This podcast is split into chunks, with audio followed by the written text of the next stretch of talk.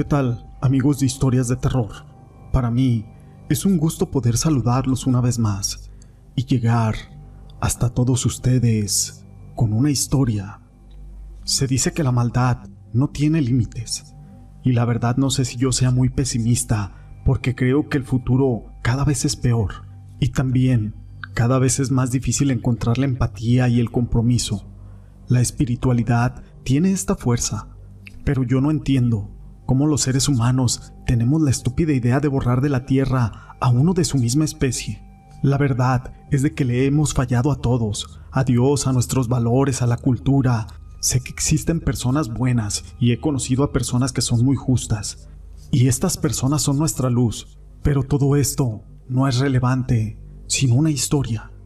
Mi nombre es José Llamas y te presento La venganza. Supe que mi esposa me engañaba con su jefe. Yo lo investigué por semanas y cuando por fin los descubrí, un pistolero ya me estaba llenando el cuerpo de plomo en plena calle y a la luz del día. El amante de mi esposa era un abogado corrupto con influencias políticas y con una enorme cuenta bancaria. Mi mujer era su secretaria. Cuando ella iba supuestamente al café con sus amigas, en realidad se metía con él a un departamento que ya habían rentado. Con el tiempo, yo les empecé a estorbar. Él no tenía hijos y quería robar mi familia. El abogado le dijo a mi esposa que él podía darle una mejor vida a mis hijos, un automóvil para que fueran a la universidad privada. Así, con eso fue con lo que la compró. También le comentó que podía quedarse con el dinero del seguro de vida y con el dinero que descontaban de mi cheque. Ella estuvo de acuerdo, argumentando que lo hacía por los hijos, y así planearon mi asesinato, y lo hicieron ver como un ajuste de cuentas entre mafiosos. Yo, un simple guardia de seguridad de una empresa privada, y que por las noches laboraba de velador en otra compañía, no representaba para ellos un peligro en sus planes. Ellos no sabían que en mis escasos ratos libres los vigilaba de cerca sin embargo, yo no podía hacer nada al respecto. Aquel hombre pagó para que cortaran mi existencia y también le pagó a la policía para que estuviera de su lado. Él podía comprarlo todo, incluso mi vida. Después de ser acribillado, desperté. Así es, regresé de las penumbras, pero como un espíritu que retorna después de una muerte violenta. Esto para ajustar cuentas. Era para cobrar la venganza para morir a gusto. Eso supuse, aunque ningún ser superior me lo aclaró. Yo pensé en matar a la viuda, pero no lo hice por mis hijas. Yo seguí a aquel abogado hasta su departamento, ubicado en el décimo piso de un lujoso edificio. Fumaba un puro recargado en el barandal del balcón mientras miraba su automóvil. Pensé en empujarlo. Sería una muerte rápida y sin dolor, y él no se merecía eso. Merecía sufrir. Así que le hablé. Él no vio nada, por supuesto. Se le cayó la cara de pánico. Es más, mojó su pantalón. Le seguía hablando desde las sombras. Él creía que se estaba volviendo loco. Durante noches le provoqué trastornos. Hice que se entregara a las autoridades, pero ellos no aceptaron meterlo a prisión, ya que su libertad ya estaba pagada. Aquel abogado pedía ser encerrado en un centro psiquiátrico, y así ocurrió pues él pagó al mejor doctor para que borrara las voces que le hablaban en su cabeza. En ese lugar lo torturé por días.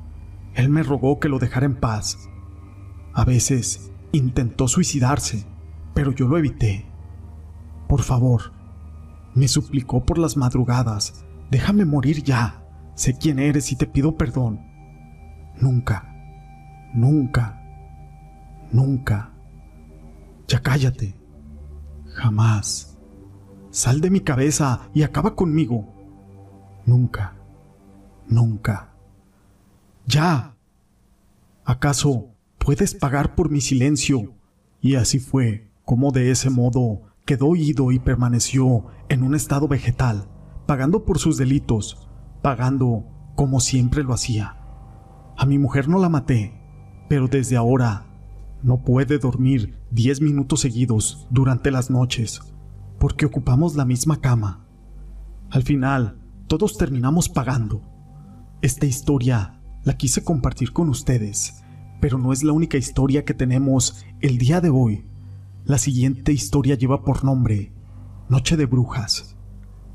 Yo tenía siete años recién cumplidos y vivíamos al lado de un bosque, un lugar maravilloso y mágico, en el día, pero en las noches era un lugar misterioso y tenebroso. Mis padres me tenían prohibido entrar en ese bosque en las horas de la noche. En las noches oscuras, en aquel bosque se escuchaban ruidos muy extraños. Gritos, risas, aunque mi madre decía que eran animales y que estos hacían ese tipo de ruidos. A mí se me lava la sangre al imaginar todos los monstruos que habitaban en aquel bosque. Una tarde, casi al caer la oscuridad, mi madre estaba tareada haciendo unas arepas para vender, mientras mi padre se ocupaba de las labores de agricultura. Mi madre ayudaba con los gastos de la casa con su venta de arepas. Estas se asaban en leña, por lo tanto, cuando había muchas por encargos, la leña se escaseaba. Así que con cierto recelo mi madre me vio y me envió en busca de leña a las cercanías del bosque. Me advirtió por todo lo que más quisiera en el mundo no adentrarme tanto. Era muy peligroso, así que salí con mucho terror. Aquel bosque me atraía en el día, pero en la noche era algo que me aterraba. Claro, no iba a poner un pie en las profundidades de aquel bosque, y yo sabía que solamente tendría que juntar la leña que estaba a las afueras del bosque. Si no se podía encontrar mucha, no importaba. Las arepas podían esperar. Llegué a los límites de aquel bosque y empecé a buscar un leño ahí, otro allá. No supe cuándo ni cómo, pero se llegó la noche, y mucho menos cuando me adentré tanto en aquel bosque, viéndome en la oscuridad y dentro de aquel lugar tenebroso. Cargué mi leña y me disponía a volver a casa, cuando unas risas de una mujer me pusieron en alerta. Me oculté tras un árbol grande. Las mujeres en sí eran seis. Tres de ellas eran desconocidas para mí, pero las otras tres sí sabía quiénes eran. Más aún, una era mi tía la hermana de mi padre. Así que ellas llegaron a un lugar un poco despoblado, en medio de aquel bosque. Yo me quedé en un lugar donde era casi imposible huir, sin ser vista por aquellas mujeres. Aunque entre ellas estaba mi tía, algo me decía que no era bueno que me viera ahí. Pronto prendieron una hoguera y empezaron a beber un líquido. Tal vez podía ser licor, ya que reían y cantaban en un idioma que yo no entendía. Pronto Aquellas seis mujeres se desnudaron y seguían con su canto y las risas, pero cada vez más fuerte. Se veían alegres. Desde lo más espeso del bosque llegó un hombre alto. Este vestía de negro por completo. Al llegar, besó a una por una en la boca. Después de que las besó a todas, las risas y el canto se terminó. Las mujeres cayeron de rodillas delante de aquel hombre. Él también se desnudó. Su piel era oscura, pero no era un hombre de raza negra, no, era oscura como un papel. El hombre empezó a tener relaciones con cada una de aquellas mujeres, mientras las otras danzaban alrededor. No cantaban, no susurraban, como si estuvieran recitando alguna oración. Cuando aquel hombre estaba en el acto con la mujer, éste se transformaba en un demonio. Así, así como lo digo, era el mismo mal. La mujer, por el contrario, perdía su cuerpo y se transformaba en una sombra. No sé cómo ser más específica, era como si el cuerpo desapareciera y solo quedara su espíritu o su alma. No sabría qué decir. Después de que aquel hombre o demonio estuvo con las seis, todos bebieron de la misma copa. Nadie hablaba ya. Esto último se hizo en un completo silencio. Cuando hubieron terminado, el hombre se perdió en el bosque. Las mujeres en un silencio regresaron por el camino. Yo me fui detrás de ellas, a larga distancia. Esa noche no conté todo lo que yo había visto, pues las tres mujeres que yo conocía, incluida mi tía, eran casadas. Y la verdad, yo no creo que lo que estuvieron haciendo ahí fuera con consentimiento de sus esposos. Algunos meses después, mi tía y una de sus amigas fueron expulsadas del pueblo por ser unas brujas. Si se dejaban ver de nuevo por aquel lugar, serían quemadas vivas.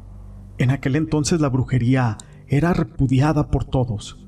Hacía algunos años que había terminado la casa de brujas, llevadas a cabo por la Iglesia Católica, pero aún la gente las perseguía y las quemaba. La tercer mujer muy pronto la vi mendigando. Dicen que una maldición la tenía en esas condiciones. Años después entendí que todo lo que yo había presenciado era un verdadero aquelarre, y que aquel hombre visto por aquellas mujeres si era de verdad el demonio. Y de mi tía nunca supimos más, desapareció para siempre. Estas historias las quise compartir con ustedes. Si les han gustado, déjenme su pulgar arriba. No olviden en dejar sus comentarios y gracias por ser parte de este canal.